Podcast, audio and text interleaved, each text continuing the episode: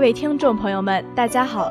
欢迎大家在同一时间收听我们的节目《学海思无涯》，我是播音员宋舒曼。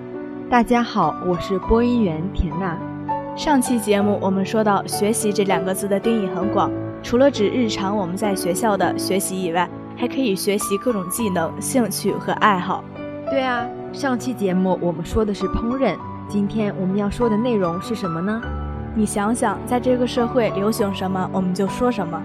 哎呀，我的姐，流行的东西千千万，我怎么猜得准？你就别卖关子啦，快说，今天要说的究竟是什么？你对摄影有什么看法呢？原来你要说的是这个呀！哇，终于等到这期节目，我早就想知道一些关于摄影的东西了。我们赶紧进入主题吧。摄影是指使用某种专门设备进行摄像记录的过程。一般我们使用机械照相机或者数码照相机进行摄影，有时摄影也会被称为照相，也就是通过物体所反射的光线使感光介质曝光的过程。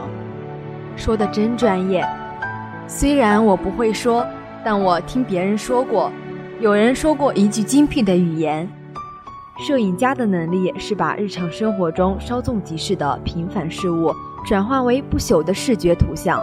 所以我觉得摄影是一项伟大的事业。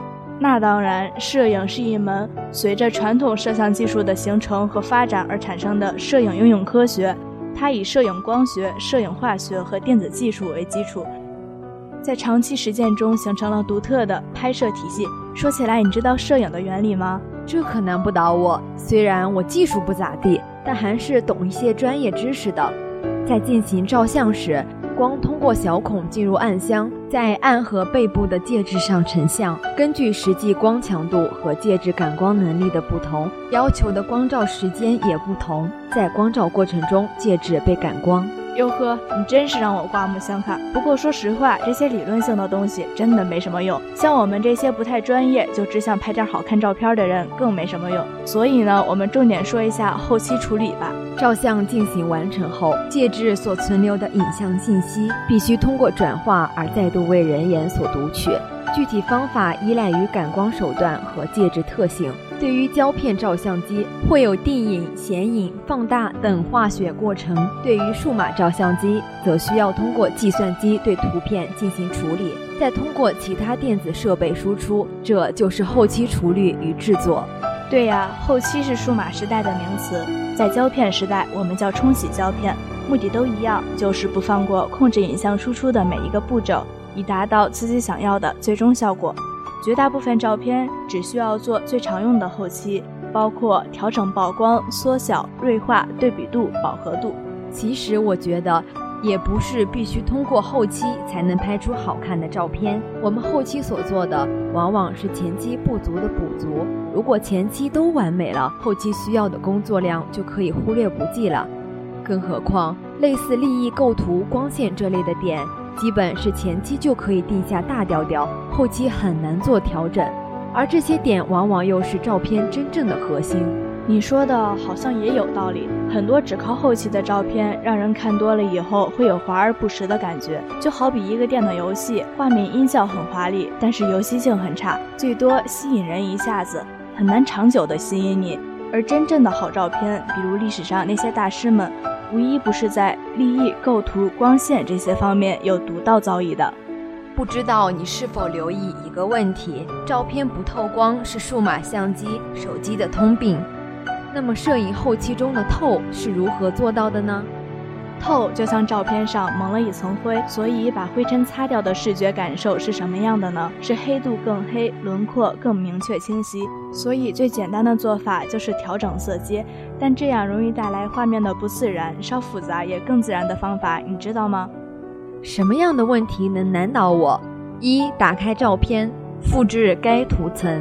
混合模式调整为柔光。二、滤镜菜单，其他高反差保留。打开预览选项，根据需要自行调整半径大小。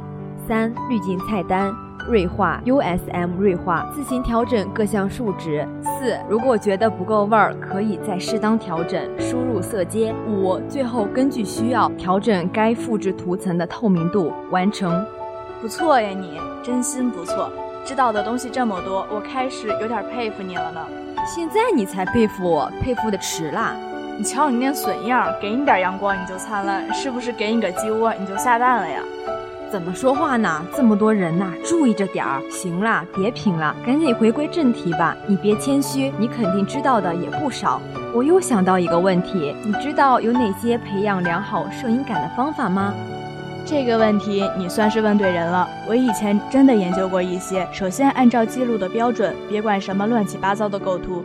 首先，让取景框把自己想拍的东西准确的记录。为了实现这个目的，你必须学会一个最重要的技能：提早开始观察。对啊，这个真的实用，尤其是风光和建筑，我们必须学会绕场一周或多角度勘察。我们要在心里想哪个角度最好，哪个时间光线最好，前景背景如何选择最好，这样会达到理想的效果。再次是主体突出的记录，怎么样突出主体才是最重要的答案之一。